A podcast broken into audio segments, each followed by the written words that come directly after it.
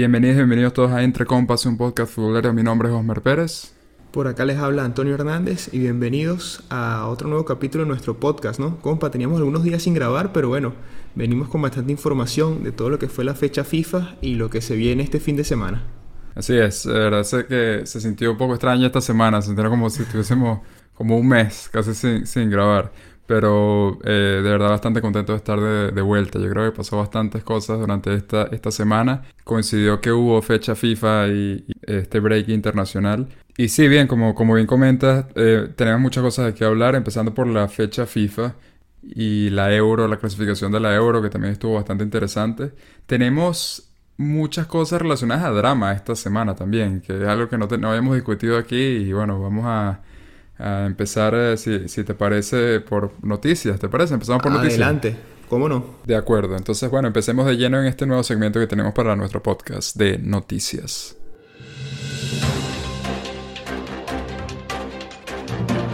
Noticias. Fútbol. Noticias. Entre las noticias tenemos principalmente, empezando por los amistosos ah, internacionales, como estábamos comentando, entonces los eh, amistosos de Conmebol estuvieron entre el 11 de octubre y, el 16 de octubre, una doble fecha. Eh, algunos resultados por ahí que me parecieron bastante interesantes. Creo que el Argentina-Ecuador puede ser como el más, el más llamativo de todos, ¿no? Sí, por lo menos el, el digamos, el para mí sorprendente, porque en verdad que este, esta, esta versión de Argentina, compa, que hemos visto, que es como una Argentina sin Messi, ¿no? Que parece que en ciertos partidos juega muy bien y te hace pensar si, si al final qué, qué pasa, que cuando Messi no está el equipo parece que funciona mejor. Pero sí fue un poco sorprendente porque este Ecuador venía mostrando una mejoría importante. Eh, el equipo está en un, en un cambio generacional y le vienen dando mucho espacio a los chicos, a los jóvenes que acaban de quedar terceros en el Mundial Sub-20 y con esos, en los dos partidos previos de la, fecha, de la fecha FIFA anterior habían estado muy bien. Pero hoy esta vez, la verdad que después del primer partido, que también tuvieron un partido eh, eh, que les fue bien y que, estuvieron a la altura, viene Argentina y les hace seis goles, porque además los, los, atropelló por completo. Y, bueno, a, eh, Lucas Ocampo sigue, sigue trayendo su buen momento que tiene en el Sevilla, lo extendió a la selección. Entonces fíjate que el resultado es un poco alarmante, ¿no? Para, para Ecuador que parecía que venía haciendo las cosas bien. Bastante interesante es la propuesta de Ecuador de querer jugar contra equipos como Argentina en estos amistosos, porque eso es algo que cuando yo estaba viendo estos diversos choques, eh, equipos como Venezuela, que los rivales los eligieron como un poquito más delicadamente, se puede decir, a pesar que Bolivia es un, equipo mundialista, eh, pero Trinidad y Tobago no sé, me parece que, ese tipo de, partidos son los que te ayudan con un poquito a impulsar el, ánimo y el ranking FIFA. Sí, pero tú sabes que eso, eso de, bueno, después vamos a hablar un poco de Venezuela, pero, pero esos rivales y yo también, como dices tú, creo que fueron un poco escogidos a dedos, porque creo que ahí había otras cuestiones fuera del fútbol que necesitaban mostrar una buena cara.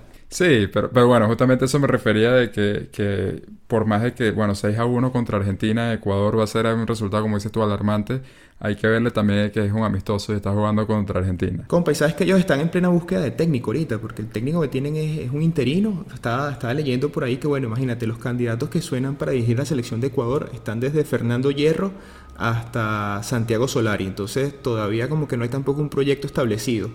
Y bueno, este resultado creo que tampoco ayuda mucho a, entender qué es lo que va a pasar con Ecuador. Los jugadores hay, porque en verdad que la base de los sub-20 es muy, muy buena. Y entre otros resultados que tenemos por ahí, eh, te, los voy a nombrar aquí por encima. El Serbia 1, Paraguay 0, eh, Venezuela, que hablaremos como, como dice dentro de poquito, Venezuela 4, Bolivia 1. Eh, Uruguay 1, Perú 0. Esa fue una doble fecha que hicieron Uruguay y Perú. Jugaron dos partidos. Dos el primero lo ganó Uruguay. Ajá, el primero ganó Uruguay 1 0 empataron 1 a 1. Eh, Bolivia en la segunda vuelta ganó 3 a 1 contra Haití. el partido 3 a 0, Algeria, Argelia contra Colombia. Sí, compa, el eh, peor partido de Queiroz, creo, en lo, que lleva dirigiendo la selección Colombia. Y alarma, bueno, ojo, eh, hay, que, hay que tener ojo ahí porque Colombia tuvo una doble fecha también. Primero empató con Chile, con digamos como quien dice su once titular, ¿no? Ya después como que el, el profesor Queiroz empezó a probar varias cosas contra Argelia. Oye, la verdad no le salió el invento porque Argelia lo, los hizo ver mala. Y bueno, ahí Riyad Mahrez tuvo un partidazo. Creo que se está sacando un poco, tú sabes, ¿no? Sí, sigue estando en forma y, y venía demostrando en los últimos partidos con el City. Ahora con la selección también. Y bueno, como dijiste, Colombia-Chile, que fue el otro que terminó 0-0, pero, pero también me parece que que eh, son estos, estos partidos siempre entre los equipos sudamericanos terminan casi siempre igualados con excepción de ese 6 a 1 de Ecuador. Sí, siento que se conocen mucho los equipos, compa. Acuérdate también que, que ese Colombia-Chile vienen de enfrentarse en, en, Copa América donde tampoco se sacaron diferencia y todo se definió en, la, en los tiros del punto penal. Y el, el último que, bueno, el Venezuela 2, Trinidad y Tobago 0 y también, bueno, 1 a 1 Eslovaquia-Paraguay. A Paraguay no le fue bien en esta doble fecha. Eligió jugar contra Serbia y Eslovaquia y no, no, no tuvo ni siquiera una una, victoria. Brasil tuvo dos rivales africanos también y empató los dos partidos. No pudo ganarle ni a Nigeria ni a Senegal. Correcto, eso sí no lo tenía por aquí, es verdad que, que con la lesión de Neymar, que también hablaremos por ahí, pero es que como, como pueden ver hay mucha, mucho de qué hablar. Cuando estábamos decidiendo es, por dónde empezamos, casi que cuando yo había terminado de preparar uno ya había otros, otros segmentos más o otros partidos que pudiésemos hablar. Pero como dijimos que íbamos a empezar por noticias, eh, ya primero hablan los resultados, pero yo creo que vamos a entrar de lleno ya en la parte de la novela y el drama que, que, tenemos esta semana. Hay varias novelitas por allá. Hay varias novelitas, sí. Y yo creo que aquí, bueno, yo creo que comenzaré disculpándome con, con nuestros oyentes que, que no, no, están relacionados con la Vinotinto o Venezuela, pero yo creo que aún así eh, vale la pena discutir el tema porque no estamos hablando de, de cualquier cosa. Eh, para, para ponerlos en contexto, Estamos hablando del drama Joseph Martínez. Eh, Joseph Martínez, a través de una... vamos a empezar aquí ya, ya hablar, es interesante como, como tú lo ves, compa, porque a mí me pareció hasta interesante la manera, el medio con el cual él transmitió su renuncia. Él renunció, está renunciando a jugar con la Vinotinto, con Venezuela, hasta que el técnico cambie. Básicamente, eh, esa es la, él lo hizo tras de una carta que se la envió a un periodista venezolano, eh, Fernando Petrocelli, de, de DirecTV. Y bueno, ese, ese, el, fue como la primera noticia a comienzos de la semana. Ese era, bueno, no comienzo de la semana, ese fue la semana pasada. Ese fue como la bomba. Ahora, ¿por qué esto sería una bomba, en mi opinión? Es porque José Martínez, ya yo creo que es conocido, eh, se puede decir mundialmente ya. Em, él fue el máximo goleador de la MLS el año pasado. Está rompiendo récords con Atlanta, campeón en Atlanta. El hecho de que él deje de, o, renuncie a la, a la, selección, me parece que es como si una de tus figuras, uno de los, de los jugadores estelares tuyos, esté diciendo no voy a jugar. Por eso me parece que seas o no sea venezolano o no siga lo tinto, es una noticia. Sí, compa, y es bien particular porque yo, mi opinión personal, yo creo que más allá de que la, mucha gente cuestiona, ¿no? Eh, el nivel de la MLS, porque de verdad que lo que ha hecho Joseph de que está en Atlanta es impresionante. Prácticamente, bueno, tú puso un récord hace poco, creo que fueron 15 partidos seguidos marcando, ¿no? Que creo que es récord de la MLS. Y por más que la gente muchas veces critique el nivel de la MLS, nosotros que, que seguimos la selección de Venezuela como venezolanos, tenemos que estar claro que nosotros tampoco es que no son las figuras. Entonces, en mi opinión, para mí, el, el delantero y el jugador en mejor momento de Venezuela es Joseph Martínez. Entonces, el hecho de que él renuncie a la selección, sí, yo creo que es una super bomba. La forma en que renunció y este, más allá de que haya gente que lo, que lo comparta o no, yo creo que entiendo de cierta forma su, su, su respuesta a la situación, porque en verdad que en su mejor momento si lo convocan no lo ponen, a veces ni lo convocan, entonces es una cosa bien extraña, ¿no? Entonces, ahí por ahí yo entiendo eh, su renuncia quizás y, entiendo que es una cuestión personal con el técnico porque lo dejó muy claro en su carta, que él no renuncia a, la selección de su país, que es que, que, la cual respeta y quiere, sino que él no tiene, tiene, diferencias con el técnico actual, que es Rafael Dudamel, y él no quiere estar mientras Dudamel esté. Eh, para mí es un golpe fuerte la selección, yo sí creo que Joseph es una pieza fundamental, pero la verdad, para lo que lo viene usando Dudamel, creo que no hace diferencia en el 11 que va a plantear porque prácticamente lo ponía a minutos finales y, en alguno que otro partido donde creo que usaba una alineación alternativa. Para mí eso, eso es bien, bien, algo más allá y adentro, ¿no? Alguna cosa que nosotros no estamos viendo porque es bien, bien raro. Sí, y, y, bueno, y para, para, explicar un poquito por qué esto es una novela, porque se convirtió en una novela. Sí. Eh, eso fue como que el, primer capítulo de esa novela fue Joseph mandando esa carta a Fernando Petrocelli, el periodista, diciendo Ahora, yo sí quería comentar algo que él dice en esa carta, porque él explica lo que tú dijiste ahorita. Él, está explicando de que es algo emocional, eh, de, eh, una, una, un sentimiento de frustración que, que le ha afectado emocionalmente y que esa es la razón principal por la cual él está renunciando a la, a la vino tinto. Ahora, dentro de esa carta, él dice textualmente, nada ni nadie debe estar por encima de la selección, que esa es la frase con la que yo me, yo me tomé para, para decir lo que te voy a decir ahora de mi opinión. Pero entonces, ¿qué pasa? Él manda esta carta. Después pasan unos días y se espera cuál es la, la respuesta de lo- los capitanes del Vino Tinto, que en este caso son Tomás Rincón y Salomón Rondón, y del propio Dudamel, el técnico. Y hubo una respuesta, y esa respuesta por parte de los capitanes, en especial de Tomás Rincón, que fue el, el que pude ver eh, la entrevista que le, que le hicieron, él dijo que él no, no estaba de acuerdo con, con esa selección y básicamente criticó a Joseph Martínez, eh, poniendo en duda el, su, hasta en términos de moral, porque lo que él está diciendo es que para él es una, una, un peso moral o una obligación moral jugar con la vino tinto, entonces él no está de acuerdo con, con lo que estaba haciendo Joseph Martínez.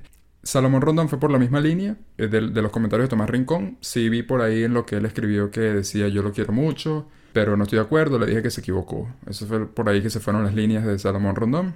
Y ayer, creo que fue ayer que leí, Sí, sí, hace un par de días quizás. Joseph Martínez en una entrevista que le hicieron en Atlanta, en los medios locales, dijo básicamente que él no iba a hablar de la vino tinto. Cuando le preguntaron, mira, ¿qué, qué, qué opinas de algo, la- este, el tema de la vino tinto? Él dijo, yo de la vino tinto no hablo, hermano. Eso fue lo que dijo.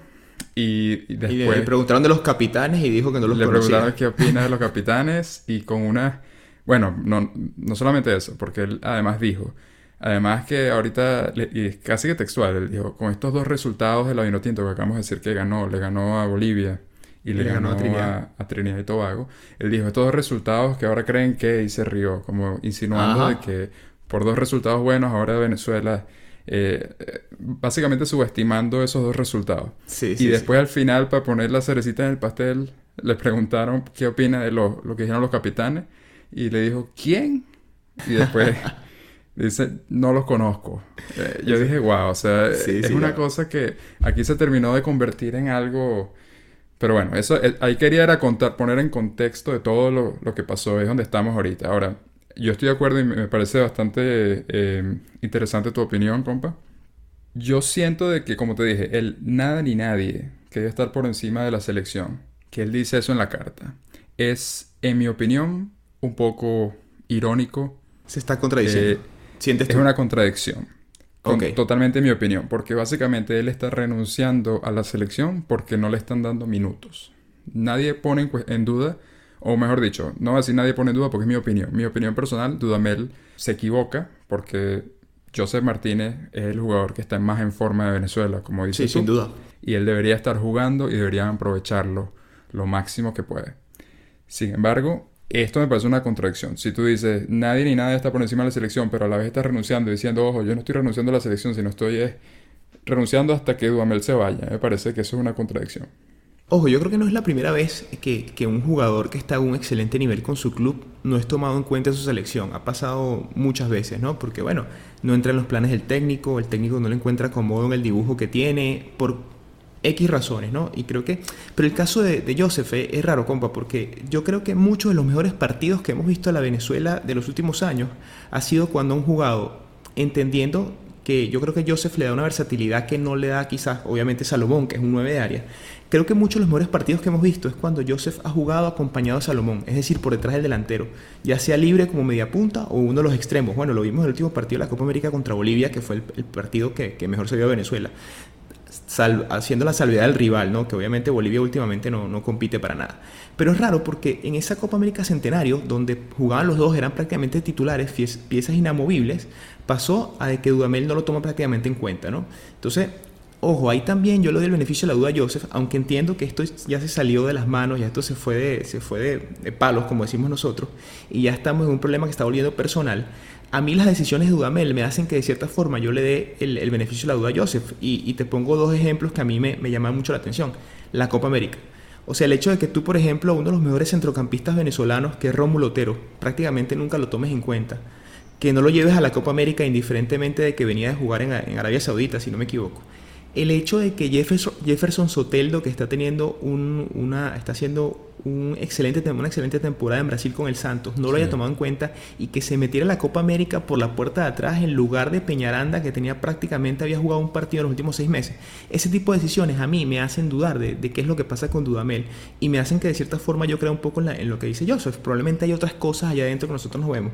Por ahí escuchaba un, podcast justamente de Fernando Petruccelli con, con Alex Candali y con, con Richard Méndez. Richard Méndez y ellos lo que dan a entender es que por ahí hay una cosa, hay una, una ¿cómo se dice? Una pelea, una lucha entre agentes, ¿no? Que ponen a los jugadores que son de tal agente, que es amigo del técnico. Y no sería la primera vez que vemos eso en las selecciones eh, en Sudamérica, en Comebol. Que sería muy triste que fuera eso, pero en verdad creo que hay otras cosas porque hay decisiones que desde el punto de vista del, cuerpo técnico, uno como aficionado no entiende para nada. Sí, totalmente. Y tú mencionabas algo que, que es bastante bueno, que es cuando estaba en la Copa América justamente esa dupla de delanteros con 4-4-2 que jugaba Salomón con, con Joseph.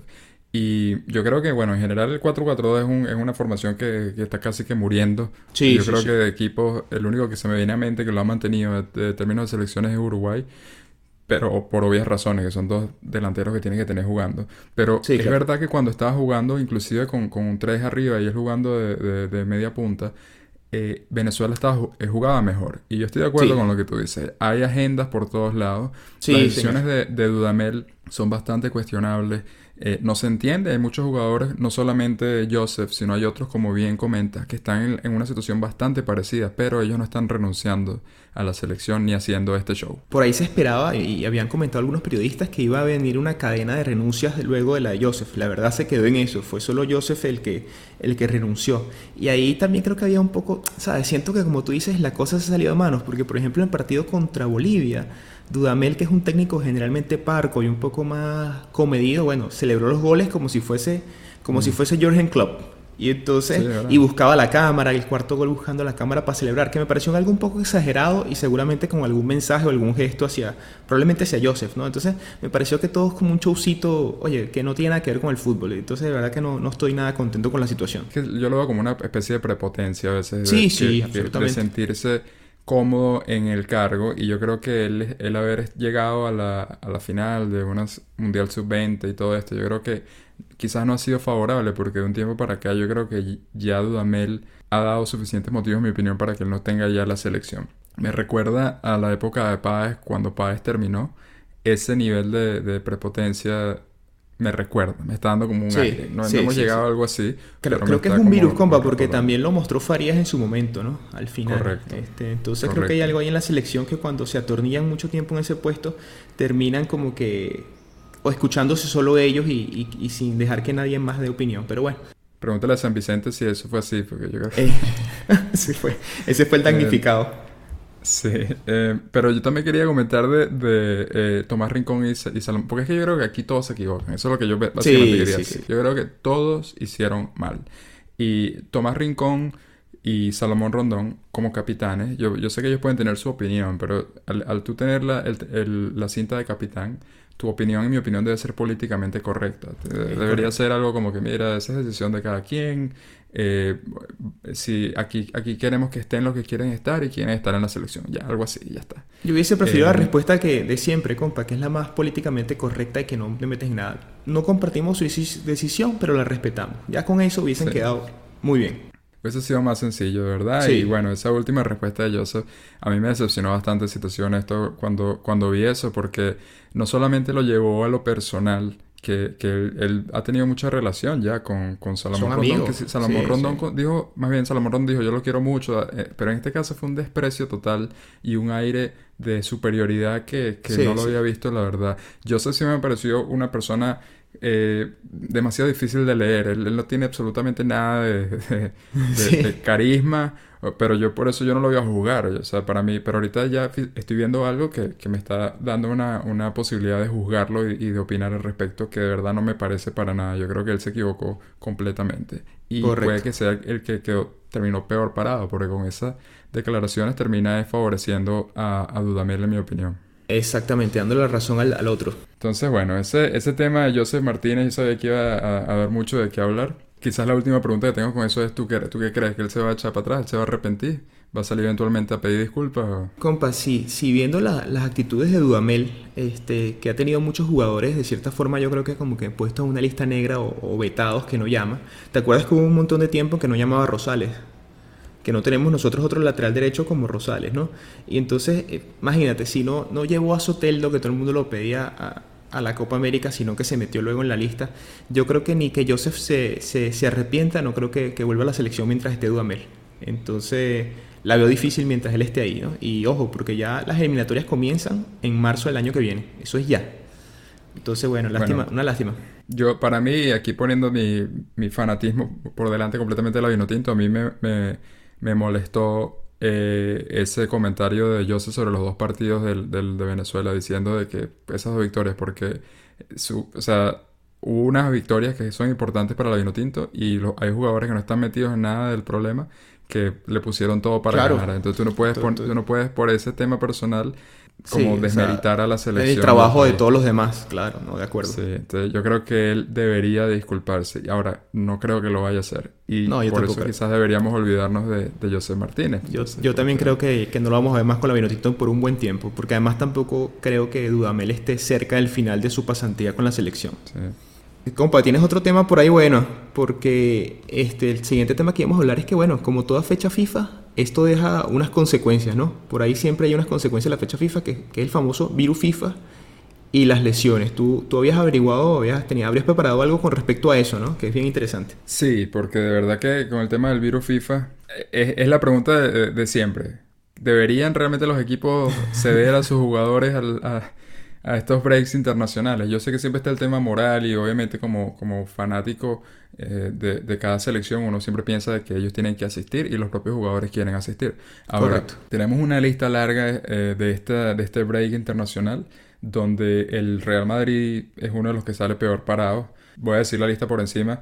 Sí, Gareth. Bale, Luka Modric, Neymar, De Gea, Alexis Sánchez, William Carvalho y bueno, unos, unos que quedaron tocados pero que parece que no es tan grave, que fueron Memphis Depay y Chucky Lozano. Ah, Todos, en mi Chucky opinión, figuras, figuras claves de sus equipos. Correcto. Eh, y ahora el Real Madrid, eh, no, no solamente para este fin de semana, también tiene, viene el Champions y después viene el Clásico el próximo fin de semana de arriba. Y se queda sin Bale y Luka Modric. ¿Tuviste la lesión? Se lesionaron en la misma jugada. No, compa, no lo vi. Ese juego no lo vi, pero no sabía tampoco. Imagínate tú, qué suerte para el Madrid, ¿no? Sí, en la misma jugada descartado Gareth Bale completamente este fin de semana. Y Luka Modric eh, eh, es duda. Hay una estadística ahí de que, que sacaron hace muchos años del Barça y que creo que eh, sería interesante sacarla para otros equipos, sobre todo esos equipos grandes que prestan a tantos jugadores que prácticamente todos sus jugadores son seleccionados por, por sus países. Que decía que en esto fue durante la época, sacaban la cuenta en el Barça, el Barça de Pep, luego el Barça, bueno, todos los que vinieron, eh, de Tito, de Martino, hasta el de Luis Enrique. No sé, no, la- no lo he escuchado act- actualmente, pero decía que el Barça ganaba generalmente más del 70% de los puntos que disputaba excepto después de fecha FIFA, donde ganaba el 30%. Entonces, eso es un dato interesante, sobre todo, primero un dato interesante por lo que representa, pero también un dato para tener en cuenta por ahí sobre las fechas del fin de semana, compa. Sí. Porque vemos partidos que no sabemos porque hay un factor de fecha FIFA, porque bueno, cuando se cruza un Barça con el Eibar, creo que juega el Barça este fin de semana, por poner un ejemplo, Sí. el Barça tiene un, un 11 donde probablemente casi todos los jugadores viajaron. Mientras que el Eibar probablemente tenga muy pocos que hayan sido seleccionados, ¿no? Entonces hay un factor ahí de desgaste y de viaje que, que también afecta sin duda los resultados del partido. Bueno, yo, de hecho, yo me acuerdo ahorita con, con este tema de fecha FIFA, que yo vi por ahí un video que me, me pareció súper interesante sobre el desgaste de, de Son Heung-min con el Ah, Tottenham claro. el año pasado. Que él estuvo, la cantidad, fue una cosa así como que una locura la cantidad Porque de le tocó jugar todo con Corea, además. Todo con el tema aquel del, del servicio militar. Pero fue una cosa así, no recuerdo ahorita, pero era algo así como que él, él pasó el equivalente de una semana o dos semanas, una cosa así del año viajando nada más. una- Imagínate, o sea, qué el, tema, el tema de jet lag y todo eso. Entonces, sí, sí afecta, eh, más allá del tema de las lesiones, afecta de otras maneras que, que es un dato súper interesante ese, el del 30%, no lo, no lo sabía. Eh, Sí. Pero también entre esta lista de lesionados está uno que ya lleva bien, bastante rato por ahí en listas de lesionados, que es Neymar. Jugando contra Nigeria se lesionó, duró casi que 10 minutos nada más y sintió una molestia y se lesionó, o bueno, mejor dicho, pidió el cambio. A mí cada vez que yo tengo una, una lesión de Neymar, siempre lo primero que yo me pongo es a, analizar, casi que con lupa, veo la lesión, le veo la cara a Neymar, a ver si es verdad o no. Porque de verdad que yo ya a esta altura, tantas cosas que han pasado con Neymar, que se me hace difícil de creer. Eso sí, como yo dije, vi el calendario, dije, pero eh, no, mira, todo, no estamos cercanos a marzo, no, no estamos cercanos a ah, carnaval ni, Al, cumpleaños de la hermana. Ah, exactamente. entonces, como que la cosa puede ser verdad. Pero de verdad que bastante, bastante triste, ¿no? Que, que estaba ya regresando o tomando forma otra vez, estaba haciendo casi que la figura de, del Paris Saint Germain en la, en la liga, porque en la Champions está suspendido, y ahora otra lesión por un mes. Y, además que era ya, ya había cumplido la sanción en Champions y ya regresaba esta, esta fecha que viene contra el Club Brujas, ¿no? Pero lo de Neymar de verdad que es bien preocupante, compa, porque es una cosa que desde que llegó al PSG es una constante con las lesiones. Y bueno, al menos esta fue empezando la temporada, porque además las lesiones que ha tenido en los últimos dos años han sido justo en el momento importante de, la, de, la, temporada y se ha perdido prácticamente las cosas que ha peleado el, el PSG. Pero ahí hay un factor, yo no sé, yo no sé, yo no recuerdo si antes del PSG Neymar era tan propenso a las lesiones, creo que no. La verdad que esto ha sido una, cosa impresionante y ahora se pierde cuatro semanas, es la primera estimación que tienen y parece, piensan que llegaría justico al partido eh, de Champions en el Bernabéu. Pero la verdad que es una tristeza porque creo que él está en un momento ahorita de tratar de retomar y demostrar que la calidad que tiene, porque como lo hemos hablado en capítulos anteriores, necesita de cierta forma, digámoslo así, callarle la boca a los aficionados del, del PSG. Pero ojo, que hablaban con toda razón porque él, él dijo con toda claridad, yo me quiero ir. Pero bueno, vamos a ver cómo, cómo evoluciona esta lesión y, qué pasa cuando regrese. Ojalá de verdad llegue, llegue ese partido del Bernabéu, porque bueno, creo que ese tipo de partidos es para que estén los grandes jugadores, ¿no? Totalmente. Y una de las cosas que a mí me dijo, que me dejó con, con, con, esa duda fue que yo lo que yo había leído era que parecía que iba a regresar justamente para el Brasil, Brasil-Argentina. Que eso iba a ah, coincidir que dejó de jugar con Brasil y volvió a jugar es con Brasil y no en París, que él como que no la está pasando muy bien. Pero aquí te tengo unos datos aquí, Mr. Chip. Eh, desde enero del 2014 ha sufrido 16 lesiones. Que le han apartado un total de 440 días. Ahora, que alguien se ponga a sacar cuenta de cuánto realmente eh, eh, ese jugador está haciendo por, por, por partido, porque es el mejor pagado del mundo. No sé si alguien lo superó que yo recuerde, pero 440 días fuera. Además que, compa, estas lesiones le han hecho que se pierda torneos súper importantes. Las definiciones de la Champions con el PSG y este año se perdió además la Copa América. Entonces han sido lesiones súper inoportunas y, bueno, pero lógicamente con ese número de lesiones que tú acabas de comentar, ¿cuántas dijiste? 16. 16 lesiones de 2014. 16, imagínate, no hay forma que no te afecte obviamente en los torneos importantes. Son muchísimas lesiones para Neymar. Yo no sé si, bueno, que chequen ahí. si fuese dirigido por Pep, ya hubiese, hubiese peleado con el médico del PSG, lo hubiese hecho votar. O sea, ahí hay que ver qué pasa. Bueno, y muchas de esas lesiones han sido con Brasil. Quizás es algo relacionado con el cuerpo técnico de Brasil. Pero bueno, ese es el de Neymar. Hubo otras lesiones también importantes para, para equipos y uno que va a ser una, una, baja bastante sensible para el partido que tenemos de discusión del fin de semana, que es uno solo en este, que es el, el Manchester United Liverpool, que es David De Gea. Lesión en el cuádriceps, es duda de momento. A día de hoy, eh, es duda, no sabemos si va a jugar o no, pero parece como que sí se lo va a perder. Alexis Sánchez, eh, tres meses. sí, sí, sí, se vio fea la de Alexis, ¿ah? Sí. Una lástima porque estaba retomando su forma también y está haciendo buenos partidos con el Inter. Una lástima porque, porque bueno, ya poco a poco va tomando importancia en el 11 de, de, de, Conte en el Inter y bueno, una lástima ahora con este traspié ahora con estos meses afuera, imagínate, un montón de tiempo. William Carvalho, que, que a mí me sí me ha parecido que es un jugadorazo, la verdad. Es muy buen jugador. con el Betis. Eh, parecía que no era una, una, lesión mayor, pero tuvo que ser operado. Eh, una hernia discal lumbar. Entonces esa fue otra, otra baja sensible para, para el Betis y para, y para Portugal.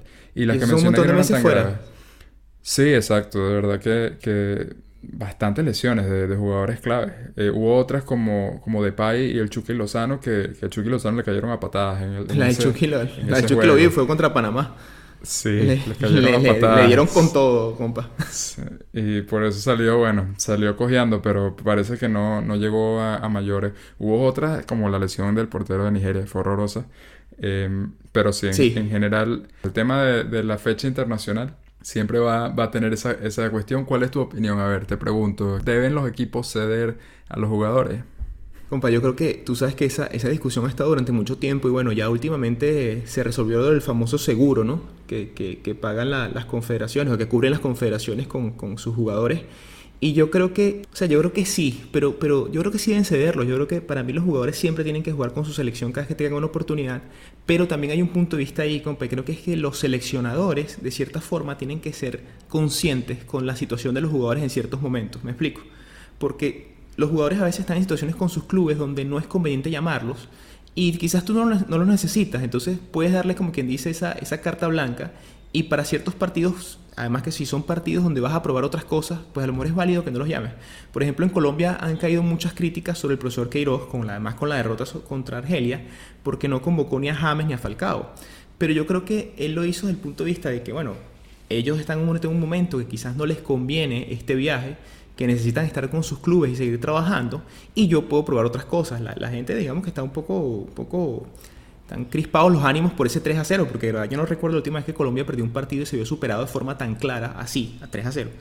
Pero, pero sí entiendo que la decisión del técnico me parece sabia y estoy seguro que él lo hace también pensando en el día a día de los jugadores. Entonces creo que también hay un factor de que, de que los jugadores, eh, los técnicos entiendan, los seleccionadores nacionales entiendan que a lo mejor hay momentos en que puedes dejarla pasar y no tienes que llamar a todos los jugadores. Por ejemplo, ahorita Uruguay tampoco llamó, llamó a Suárez, tampoco entiendo que, bueno, Cavani viene de recuperarse una lesión, pero salió Uruguay contra, contra Perú con dos selecciones bastante jóvenes en su recambio generacional, con jugadores que ya son titulares en Europa como el Chamo Valverde, el, de, el del Real Madrid, como Betancourt y, demás, pero pusieron arriba a Maxi Gómez, por ejemplo. Entonces, creo que también hay una parte que, que las selecciones deberían colaborar. Pero yo sí creo que los jugadores, siempre tienen que ir con su selección. Bastante interesante ese, ese punto que, que dices de Colombia, porque yo más bien lo... Bueno, yo estoy de acuerdo con el punto que dices de que los seleccionadores tienen que ser inteligentes en ciertas ocasiones. Y un ejemplo que yo tomo ahorita es el caso de Messi. Por ejemplo, Messi no, no es convocado, pero eso no significa que Messi no lo van a convocar, no significa Correcto.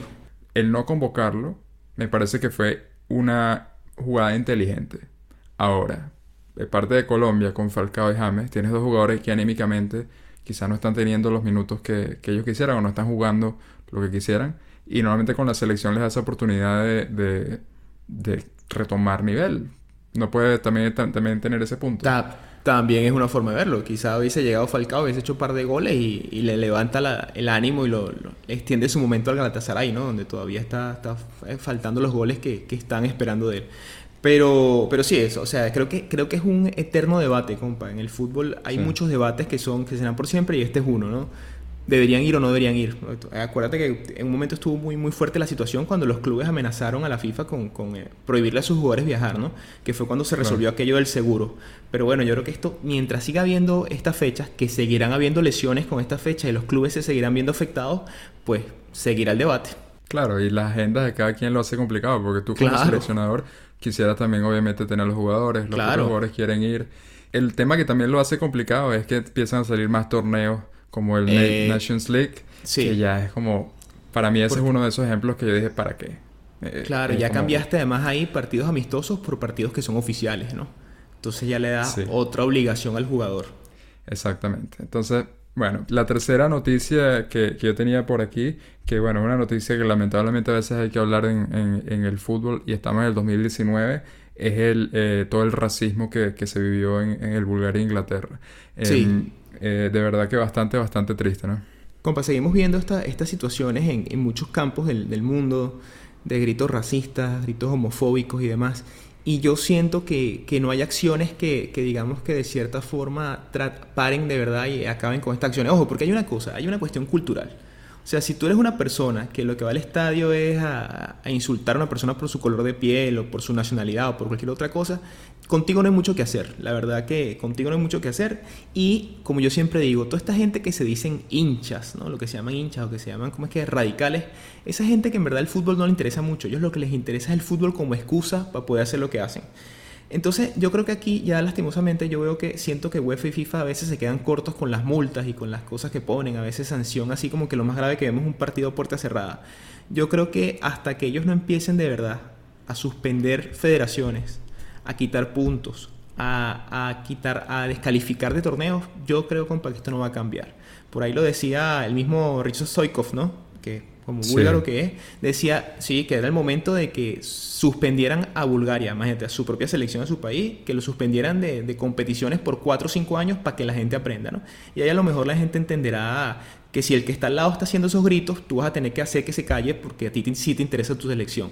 No sé cómo, cómo ves tú ese tema. Bueno, lo- eh, justamente lo de Risto Stoikov, eh, por eso el video que, que te mandé, con, mi Sí, que te lo mandé fue que, que fuerte, porque y es que para mí fue impactante eh, el Stoikov en una televisión mexicana que le preguntaron, él dijo bastante enfáticamente que tiene que ser una sanción fuerte, como Inglaterra, cinco años que no pueda participar. La comentarista, la, la otra periodista le dijo, ah, pero estás hablando de tu selección, que, que tú fuiste el, el ídolo, que diste todo por la selección y terminó él, eh, llorando, eh, Sí, sí, Stoikov, que se nota cómo, cómo le duele hasta sugerir eso, pero justamente está diciendo por el impacto y la imagen que está dejando de, de- de su país, eh, de Bulgaria, a nivel mundial. Yo estoy completamente de acuerdo que la- las sanciones de la UEFA son, son muy suaves, eh, o han sido históricamente muy suaves. Por cierto, creo que no, ni siquiera comentamos, por si alguien no sabe de qué estamos hablando, lo que ocurrió en, en el Bulgaria-Inglaterra fueron gritos de racismo, eh, específicamente en contra de Sterling, eh, Rashford y Mings, el defensor Sí, de las jugadores. Sí. Sí, y, y de verdad que fue, no, no, no tuvo nada que ver con el marcador, que fue un contundente 6 a 0 de, de Inglaterra. Eh, desde, el, desde el calentamiento le estaban haciendo Sí. eh, estos sonidos de, de- de- como de mono y, y- y completamente No, y inaceptables. saludo- de saludos racistas. nazi y demás, de algunos miembros del público. Sí, sí, una estupidez absoluta. Y ahorita detuvieron a seis personas en, en Bulgaria, ¿no? Y yo no sé si, si el gobierno búlgaro quiere hacer cre- hacernos creer a los que vemos, a los que vemos fútbol que, que solo eran esos seis o que con esos seis se resuelve el problema. Oye, están también fuera, de- bien locos porque fueron más de seis, ¿no? Y creo que eso no, Bueno. eso no se acaba así. El presidente de la, de la Federación de Búlgara de Fútbol eh, renunció el, el martes. Eh, se está como expandiendo este tema, como dices tú, apresaron a, a seis eh, de estos racistas. De hecho, no, no es la primera vez, porque en el caso de Bulgaria ya había ocurrido lo mismo contra República Checa. Entonces ya tenía dos partidos de, de sanción donde cerraron nada más dos fondos de parte del estadio, que como dices tú, no, no, No, es suficiente. sí, Tiene que ser algo mucho más radical. Y bueno, este partido interrumpió en, do- en dos ocasiones y yo creo que esa tiene que ser la solución. Yo creo que cuando se vea, cuando el propio fanático, como dices tú, entre, que no es fanático realmente, pero estos tipos se den cuenta que su comportamiento afectó la posibilidad de la selección de llegar a algún lado, ahí es cuando van a, a realmente a dejar de aceptarlos en el estadio, inclusive, como los hooligans. Correcto, sabes que ahorita, eh, además que fue muy cómico, porque toda esta situación de Bulgaria e Inglaterra coincidió además con, con el cuento de México. Sabes, también en México hay un, hay un problema por el, bueno, el, el grito que hacen los aficionados mexicanos, que es tradicional, bueno, llamémoslo tradicional porque ha sido de muchos años, en que cuando el portero rival saca de meta, bueno, el grito aquel, oh, todo, que ustedes saben que, que hacen, que hacen los aficionados mexicanos, y que le ha traído un montón de problemas también en todos la, en todas la- los torneos donde ha jugado, que le ha traído sanciones, que le ha traído multas y demás. Y ahorita también están ellos con ese problema de, que, de cómo hacen para que la gente entienda que es un grito que hoy en día no es políticamente correcto y que, que además es algo que, no, que se debe evitar, que eso no se debe hacer más. Pero es un problema porque también lo mismo, sanciones, multas, bueno, por ahí dijeron también, creo que son más, le han, dado, le han metido a México más multas que las lesiones de Neymar que nombraste. Este, un montón de multas en los últimos años y eso no ha cambiado nada porque la gente sigue gritando lo mismo en los estadios, ¿no? Entonces, creo que ahí las federaciones se ven de cierta forma atadas de manos para solucionar estos problemas. Entonces, le toca actuar a las confederaciones y a, y- y a la FIFA y demás y meter mano dura porque si no la gente no va a entender y no lo va a hacer. Eh, yo creo que hubo un poquito de justicia divina con los, los Sí. que marcaron y los que fueron figuras en el partido. Sí. Fue Sterling y Rashford marcando esos golazos además. Así que ojalá, ojalá que, que sea una sanción ejemplar. Y el hecho de que el propio Stoikov lo haya, lo haya sugerido, pienso de que eh, es absolutamente clave. Y te muestra la gravedad del asunto. ¿ah? Es fuerte y, y es un statement bien, bien, bien duro, ¿no? Sí. Bueno, yo con Stoikov, yo creo que él siempre ha sido una, un personaje bastante controversial. Porque él, Sí, él sí, mismo sí. yo recuerdo que él tuvo su, su capítulo de controversia racista con Desailly. Sí. Entonces es bastante, no sé, es bastante curioso que yo, yo lo que lo que tomo de- del tema de, de Stoikov es de que ya demuestra que, que, bueno, que tu propio ídolo esté sugiriendo que gracias a ti estás causando todo esto, que por lo menos algo ocurre. Compa, y, y tuvimos también ahí, bueno, dentro de todas estas fechas FIFA tuvimos clasificaciones para la Euro 2020. Ya tenemos varios que tienen su cupo ya, ya tienen su pasaje, ¿no? Así es, podemos pasar a hablar de, de la Eurocopa que, que, bueno, finalmente ya se está armando esa, esa, A mí me parece que las clasificaciones de, la Euro, de, de, Europa son bastante largas y, y, y medio Sí, son desiguales. bien largas. Clasificados tenemos a Italia, Bélgica, Polonia, Rusia, Ucrania y España. Y España, esos son Ya, los que ya se encuentran metidos en la, en la Euro 2020. Me contenta bastante que Italia ya esté ahí, porque Oye, vale, de Italia ha pasado por malos momentos, sí. También me contenta de que de momento no, no parece que ninguno de los grandes... Bueno, hay uno por ahí que está medio peligrando, pero no pareciera, o me atrevería No, a decir que ninguno se quede fuera, sí. No. Oye, ¿y, y qué te parece esa Ucrania de Shevchenko, ah? Sí, no, de verdad que Ucrania, bueno, le ganó a Portugal 2 a 1 eh, Sí. en esta última fecha. Cristiano Ronaldo llegó a su gol 700. De verdad que una leyenda Sí, con, con sí, Portugal. Increíble lo que ha representado Cristiano Ronaldo con, con Portugal. Pero sí, Ucrania ya clasificando en ese, en ese grupo donde está justamente no solamente el actual campeón de, de la Eurocopa, sino el, el actual campeón de la Nations League también. Cuando uno ve esos, esos técnicos que los nombran, que son figuras, ex figuras de, de las selecciones, uno siempre lo ve como con recelo, ¿no? Y uno dice, bueno, este, este en verdad sabrá o lo están poniendo ahí por quién fue. Bueno, Cheva, Shevchenko parece que sí sabe. Y bueno, como decíamos, Italia, Bélgica, Polonia, Rusia y España recién en, en este último Sí. partido a última hora, en el último Sí, a última ¿no? hora contra Suecia. Y compa, Polonia ahí yo, yo, le- yo le tengo un título, siempre le tengo un subtítulo a Polonia. Yo siempre digo que es el primero que clasifica y el primero que se devuelve. No recuerdo Bueno. el último torneo importante en que se haya quedado fuera porque ha clasificado de forma constante en los últimos años a Eurocopas y Mundiales.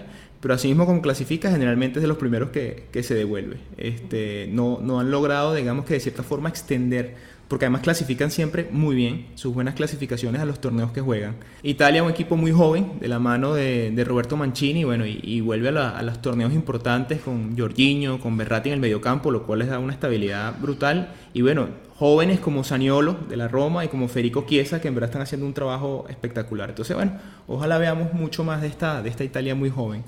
Por ahí también clasificó Bélgica, Sí, que Bélgica todavía estamos también. esperando que, que gane algo esta generación. Esa Bélgica va a seguir siendo en esta Eurocopa que viene otro de los favoritos como lo era en, en el, Sí, en el señor. Mundial. Ese era mi favorito. Yo pensaba que Bélgica se iba a llevar el Mundial. Y vamos a ver si esta vez que no pierda esa generación que tiene. Porque como lo mismo que estás hablando de Polonia, que me parece que tenido una muy buena generación, la de Bélgica es impresionante, cuando ves el equipo. impresionante. Es- Sí, sí, sí. Entonces deberían, deberían aprovecharlo. Eh, de los grandes que faltan, porque aquí estaba viendo cuáles son los grandes que todavía no están clasificados. Ajá. Eh, tenemos a, en el grupo A está In- Inglaterra, pero está muy cerca. Tiene, necesita un punto contra Montenegro en casa. Eso ya yo creo que se puede casi quedar por sentado. Portugal en el grupo B necesita ganar en casa contra Lituania y de visitante contra Luxemburgo. Necesita dos victorias, una de visitante, pero Pero yo creo que aún así debería, debería lograrlo. sí. Sí, sí, ya la próxima fecha seguramente deberían sellar el pasaje. Grupo C está por ahí Holanda.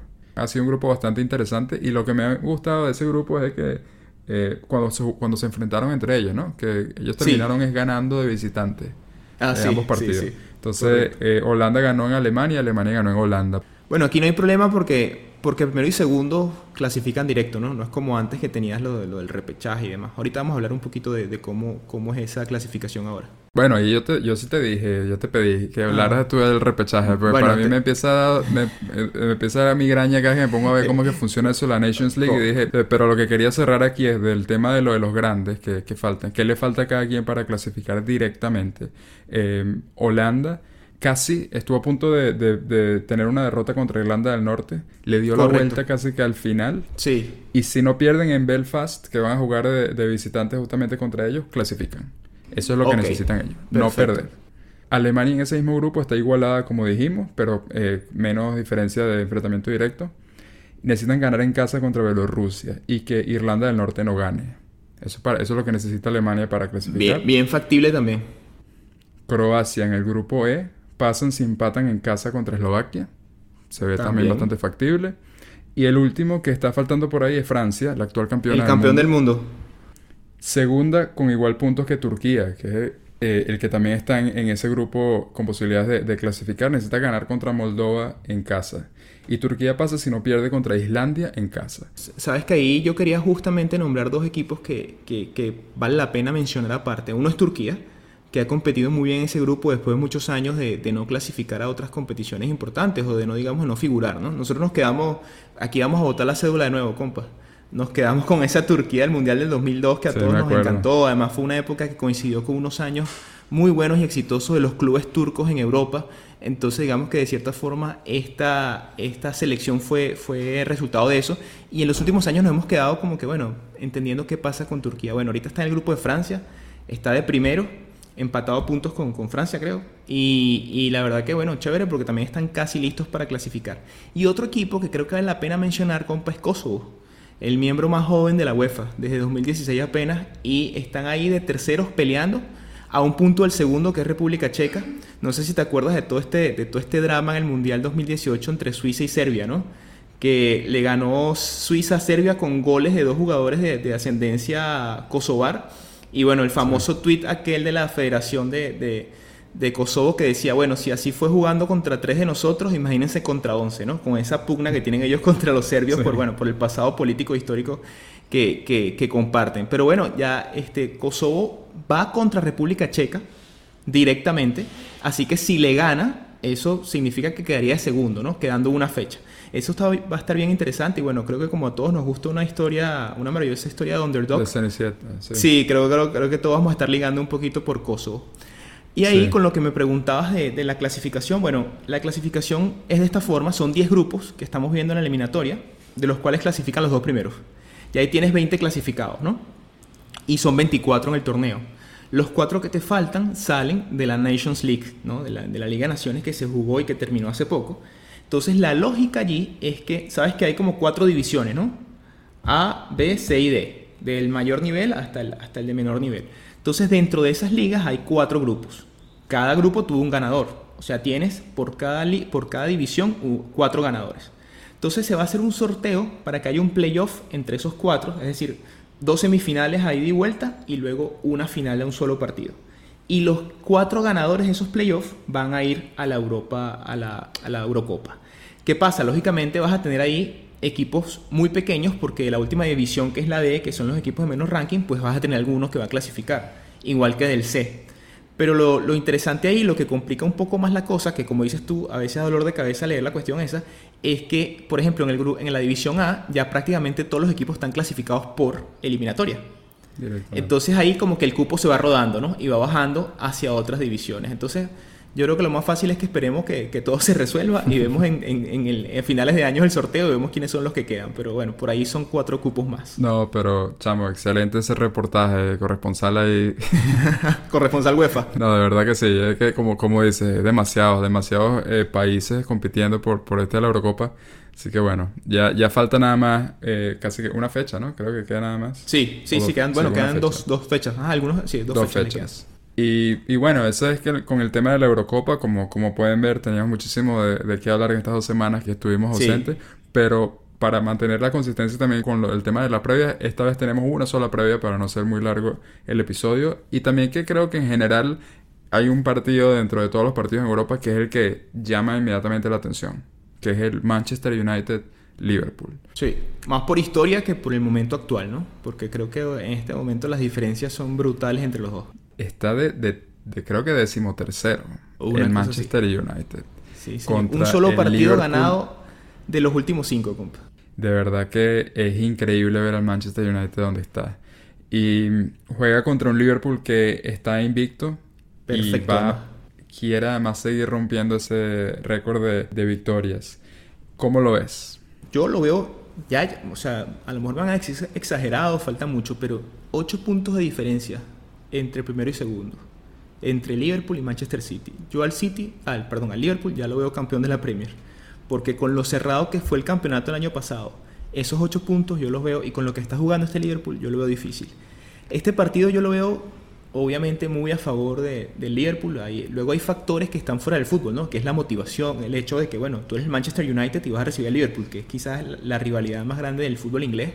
Y puede que ahí los jugadores traten de sacar algo de casta, pero futbolísticamente es un partido bien desnivelado a favor del, del Liverpool, que viene jugando muy bien. Hay un factor ahí también, que es el virus FIFA, que ya hablamos.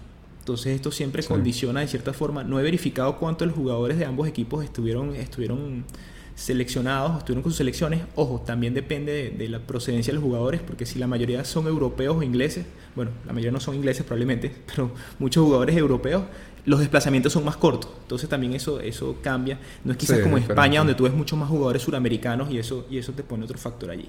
Y yo este partido quiero ver porque yo siento que este puede ser el último clavo en el ataúd de Ole Gunnar Solskjaer.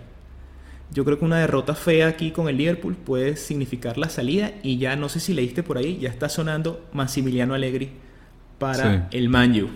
Sí, leí y bueno, yo creo que muchos se, se deben estar eh, alegrando, pero muchos Sí. se alegraron cuando también dijeron Mourinho, así que ojo que Sí, tampoco... cuidado, porque la gente se lo rápido. victoria. Sí, bueno, yo quería, cuando estaba diciendo al comienzo de- del tema de los ocho puntos, ¿no tenían ellos una ventaja así el año pasado contra, contra el City? Que después el, el City Oye, le... el- yo no creo que llegaron a una diferencia, sí. No recuerdo si fue que- de 8. Pero si mal no recuerdo, yo Pero creo si que llegaron a estar... Sí. Porque una de las cosas que tengo justamente aquí es de que em, el año pasado, cuando el Liverpool fue a visitar al, al Manchester United, que, estaba, venía como este año también, quizás no tanto, pero venía también Sí, claro. dolido Sí. y en un mal nivel. Venía también en un partido que me acuerdo que además tenían, venían con muchas lesiones en ese partido y hubo tres lesionados dentro del mismo partido. Correcto. Que eso fue- recuerdo ese partido, claro.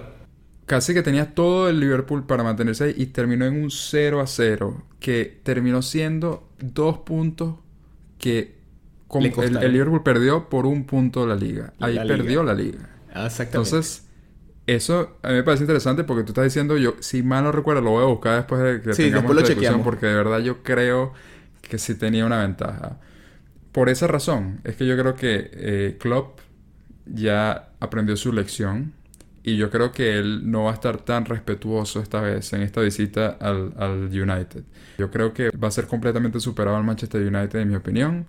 Uno nunca sabe, obviamente están jugando en casa, el fútbol es así, pero yo veo una victoria y lo que tú dices, completamente de acuerdo. Yo creo que este es el fin de, de Solskjaer. Yo estoy aquí prediciendo, me estoy atreviendo a decir que va a ser un 3 a 0, que va a dejar completamente al Manchester United en una posición, además, no sé en qué posición lo dejarías, también sería Pero, interesante pero ver. feo, ¿no? Y, y probablemente una posición donde rara vez ha estado.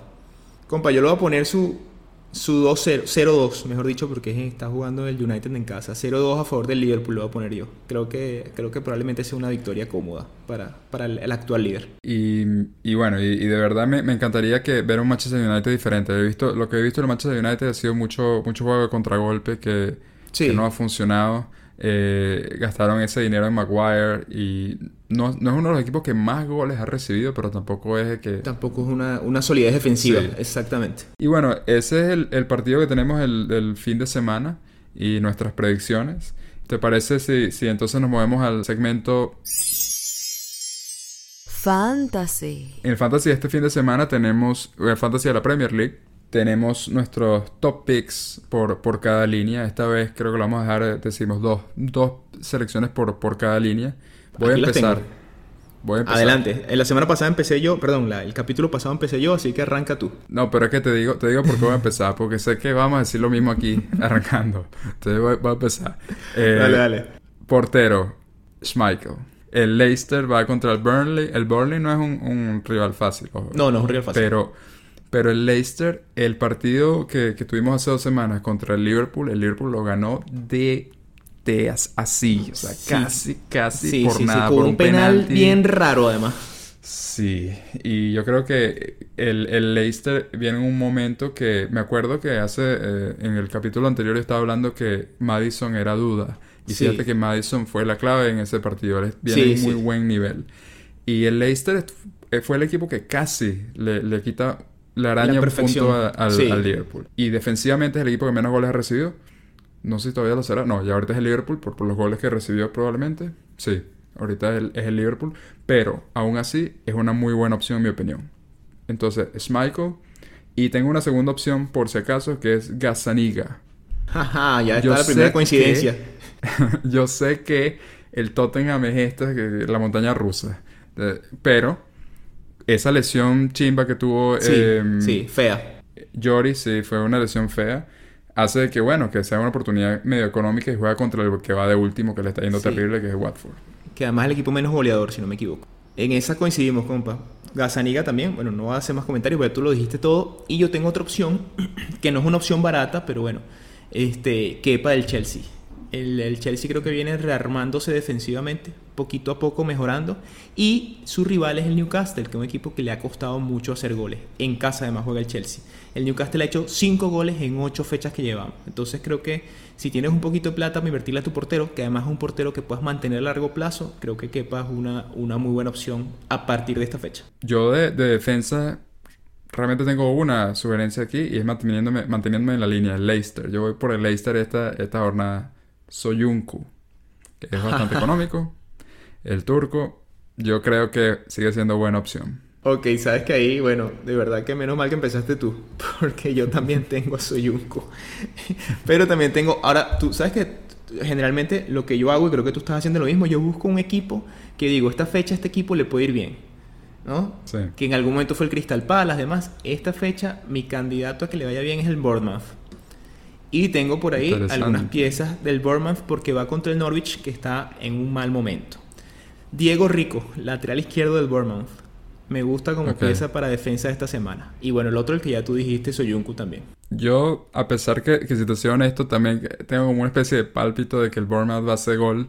Eh, me tengo que mantener un poquito como que firme, que yo creo que, que Puki ha sido me tiene que responder. Yo, yo sugería a Puki la semana pasada, no me respondió.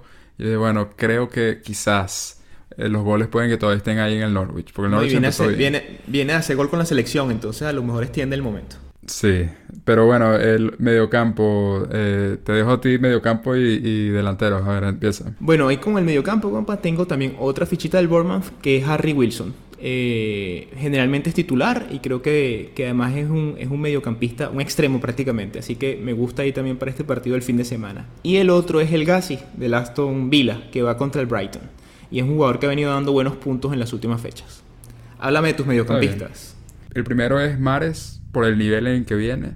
Correcto. Yo sé que el Manchester City de verdad que me dejó bastante mal parado en, el último episodio porque tuvo esa, esa derrota sorpresa contra los Wolves en, en casa pero yo creo que va a regresar y Mares va a ser titular. Hay que aprovechar en, el fantasy el hecho de que es un mediocampo, mediocampista que está jugando bien adelantado. Entonces por eso me parece que es buena opción. Y el segundo que tengo aquí es Mount del Chelsea, porque yo también creo que el Chelsea le va a ir bien en, este, en esta jornada. Está bien, son buenas piezas esas. Delanteros, compa, ¿qué tienes por ahí? Delantero, el primero que tengo aquí es eh, también del Chelsea, Tammy Abraham. Ajá. My boy. y el segundo que tengo aquí, el segundo que tengo es bien caro, pero yo creo que esta jornada, como no, no, ha marcado en las últimas jornadas, de repente sale con un hat-trick. Harry Kane. Ajá. Esa es la segunda recomendación. Yo te digo, es el momento de que el, de que el Tottenham dé señales de vida. Y si contra el Watford no da, la verdad que no hay más nada que hacer. Compa, mis delanteros, ya, te diste los tuyos. Ajá, mis delanteros son. Eh, por ahí tengo un partidito que me gusta del Wolverhampton contra el Southampton. El mexicano Raúl Jiménez tuvo una temporada pasada espectacular. Hace rato que no hace gol, entonces yo creo que podría ser una buena ficha ahí porque no es tan caro tampoco. Y mi otro delantero, uniéndome a tu, a tu digamos, a que tu, a tu seguimiento del Leicester, que me dejó a mí un equipo que me gustó mucho, a pesar de que perdió contra el Liverpool en ese partido, me pareció que es un equipo que propuso mucho y me gustó mucho cómo jugó, el gran Jamie Vardy. Jamie Vardy lo tengo ahí como delantero.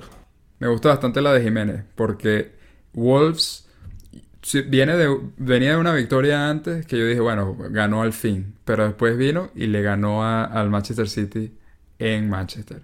Entonces ahora yo creo que viene el momentum de vuelta ese porque venía bien mal. Entonces el año pasado eh, al mexicano le fue muy bien y como sabes, como sabes tú, los goleadores son de racha. Entonces de repente empieza ahora. Hay que agarrarlo buy low, sell high. Entonces hay que comprarla ahorita, que yo creo que ahorita que la gente piensa que no está jugando bien, tenemos varios aquí que estamos apostando por ese, ese comeback, así que me gusta. Correcto. Y capitanes, bueno, eh, top, 3 de capitanes entonces, lo tengo en este orden. Harry Kane, Tammy Abraham y Song Hong Min, que por alguna razón, en cuando estaba haciendo mi scouting por ahí investigación, parece que no va a jugar, pero no decían por qué. Entonces, si, ah, si tú sabes por qué, yo no sé, pero no estaba en la alineación, que eso es lo que me está haciendo dudar. Pero yo creo que debería jugar. No, no, encontré razón por la cual no jugara. Pero entonces ese sería mi top 3. Kane, Abraham y Song si juega. Bueno, compa, mis capitanes son, y te los digo también en orden, Jamie Bardi, lógicamente. Eh, de segundo, Raúl Jiménez, que lo estoy, que lo estoy recomendando.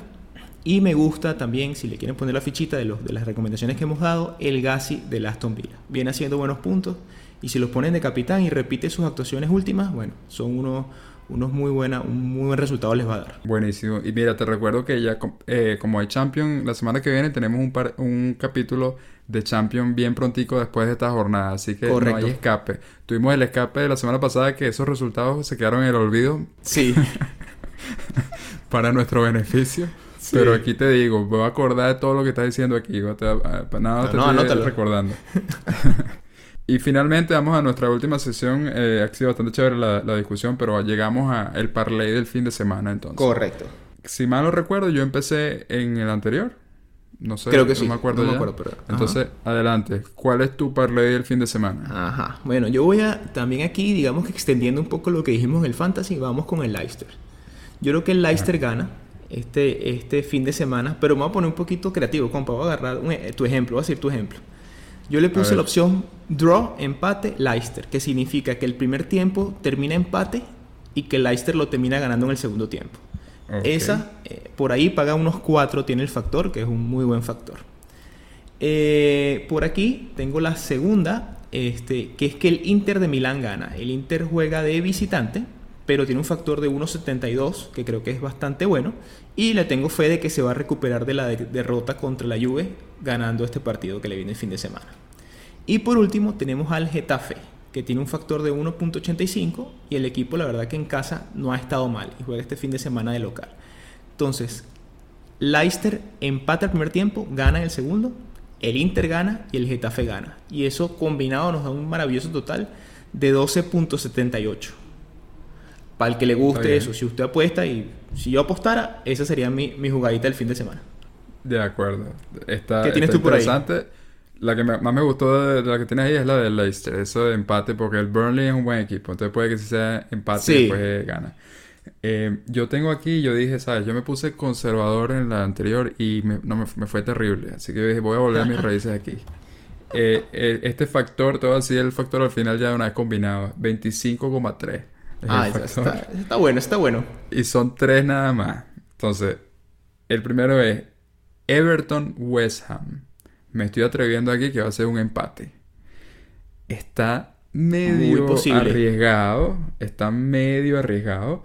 Porque es verdad que el Everton viene en una forma terrible. Ha perdido los últimos cuatro partidos. Pero el West Ham no ha estado tan mal. Viene de una derrota al final.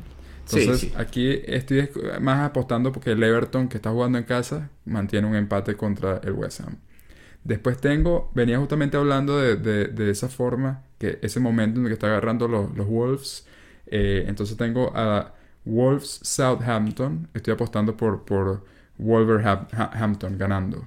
Entonces los Wolves ganando. Perdón, no dije cuánto es el factor del, empate del Everton. Es 3,75. Está bien. Y este segundo es, es 1,8. Me parece que estaba interesante. Contra el Southampton.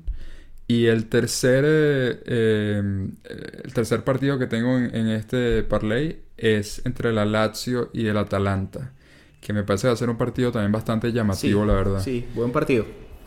Sí, porque el Atalanta viene de un muy buen, muy buen nivel. Y los factores que tienen, tienen tres factores, los tres factores están creo que por encima, están altos, están por encima, casi por encima de dos, si no me equivoco. Y lo que te dice es que es un partido difícil de pronosticar, ¿no? Exactamente. Y yo creo que, eh, bueno, el Atalanta viene eh, de un, como dije, en un buen nivel. De hecho, muchas de las victorias que ha tenido últimamente han sido de visitante. Este partido es de visitante también, es, en Roma. Sí. Pero la Lazio, yo creo que esto va a terminar en un empate. Y con ese empate, que es 3,75, por eso es que multiplicando los tres llega a 25,31. Que, que bueno, yo me, me, parece que es una, una buena opción. Entonces vamos a ver, esas son las tres.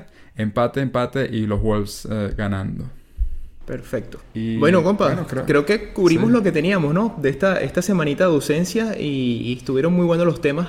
Y, y, bueno, por este, por este capítulo creo que ya cubrimos todo. Y nos vemos dentro de poquito, porque tenemos ya que, que está preparando la Champions para la semana Sí, que viene. señores, tenemos Champions en unos días, así que nos, vemos, nos escuchamos pronto, mejor dicho, por acá. Un abrazo, compa, y por aquí nos seguimos escuchando. Y bueno, muchas gracias a todos ustedes por escucharnos. Recuerden seguirnos en Instagram, Fútbol Entre Compas. Nos pueden escribir por Gmail, entrecompasfutbol.gmail.com y escucharnos. Estamos en iTunes, Google Podcast, Spotify. Y bueno, que disfruten todos su fin de semana.